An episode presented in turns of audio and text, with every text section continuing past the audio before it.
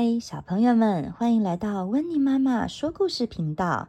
今天要说的故事是《森林包包店》，图文作者福泽由美子，译者游佩云，东方出版社出版。《森林包包店》故事开始喽！白桦小路的尽头有一间超人气的森林包包店。今天，森林的动物们也来到这里，欢迎光临。店长是名叫威威的刺猬，店里有着各式各样的包包，全部都是威威亲手做的哦。大家会选什么样的包包呢？小兔子和小狐狸选了可以放图书馆书籍的手提包和背包，蝙蝠选了上面和下面都有口袋的斜背包。浣熊妈妈选了一个有翅膀的背包，各种颜色的背包，还挑了挂在背包上的装饰呢。欢迎再度光临！威威才刚送走客人，就在这个时候，嘿咻嘿咻，噗噗噗噗噗噗噗噗噗噗，嘿咻嘿咻，哎，不远处传来了热闹的嘟噥声。来到包包店的是带着十只小猪的猪妈妈，十只奶瓶，十片尿布，十条毛巾，还有绘本故事。我想要装得下全部这些东西的手提包，有没有呢？猪妈妈说：“啊，刺猬老板说，可是我们店里最大的手提包。”可能装不下你的所有的奶瓶，会撞在一起，会挤破耶。如果要有分层的手提包，好像也都太小了。店里好像没有现成的，不过可以定做哦。店面的二楼是制作包包的工作室。微微非常喜欢一面使用着缝纫机，一面哼着歌。帮着森林的朋友们做包包，今天他就要帮猪妈妈客制一个可以放下所有东西的包包。今天晚上，微微也要努力工作喽。在窗外的蜘蜘蛛小弟很佩服微微，觉得他好厉害哦。隔天一早，微微的店门口出现了一张蜘蛛网。走出玄关，正要打扫的威威吓了好大一跳啊！哎呀，真伤脑筋！蜘蛛小弟，你这样客人进不了店面了。被微微念了一顿，蜘蛛小弟搔搔头说：“对哦，客人会缠到蜘蛛网，哎，对不起。”当太阳爬到头顶的时候，猪妈妈又来到了店里。微微拿出做好的手提包给猪妈妈看。哇哦，是用柔软的横缝背的布料做的，你喜欢吗？哇，好漂亮哦，太厉害了，东西全部都放进去了耶！威威还把剩下的布料做成花朵的装饰，当做礼物，小猪们也好开心哦。猪妈妈很满意的离开了，接着来到店里的是蛇先生。他拖着一个装满东西的手提箱。我很爱这个手提箱，可是已经破洞了。请问可以帮我修理吗？当然可以呀，手提箱的修理请交给我吧。原来呀，蛇先生是一个画家，他非常的喜欢作画。手提箱里装满了各式各样绘画的用具。微微检查了破损的地方，说：“我可以把这个破洞补好。”不过，我可以在手提箱的下面再帮你装上木头的轮子，这样子你以后就比较好搬运哦。哦，听起来很棒哎！蛇先生回答。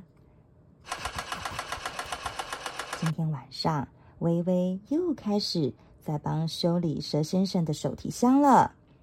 蜘蛛小弟说：“那我也要加油哦。”说完，他很开心的转圈圈，开始织起蜘蛛网来了。隔天天亮了，威威又吓了一跳，因为啊，窗外挂着一面蕾丝般的蜘蛛网。你看，你看，我努力的成果很厉害吧？蜘蛛小弟说：“很漂亮哦，可是我看不清楚外面了耶。”接下来，蛇先生来了。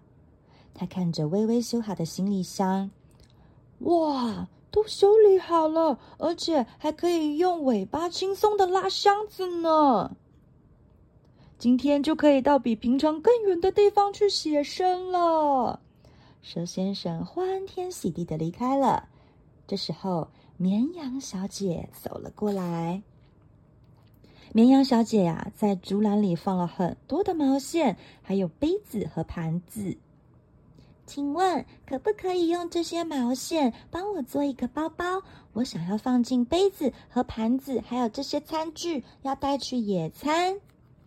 微微想了一下，因为棉线很软，如果放进沉重的东西，就会被拉长了。嗯，该怎么办好呢？那这个竹篮可以当材料吗？微微问着绵羊小姐。当然，你请用吧。为了保护盘子、杯子，用软软的毛线刚刚好。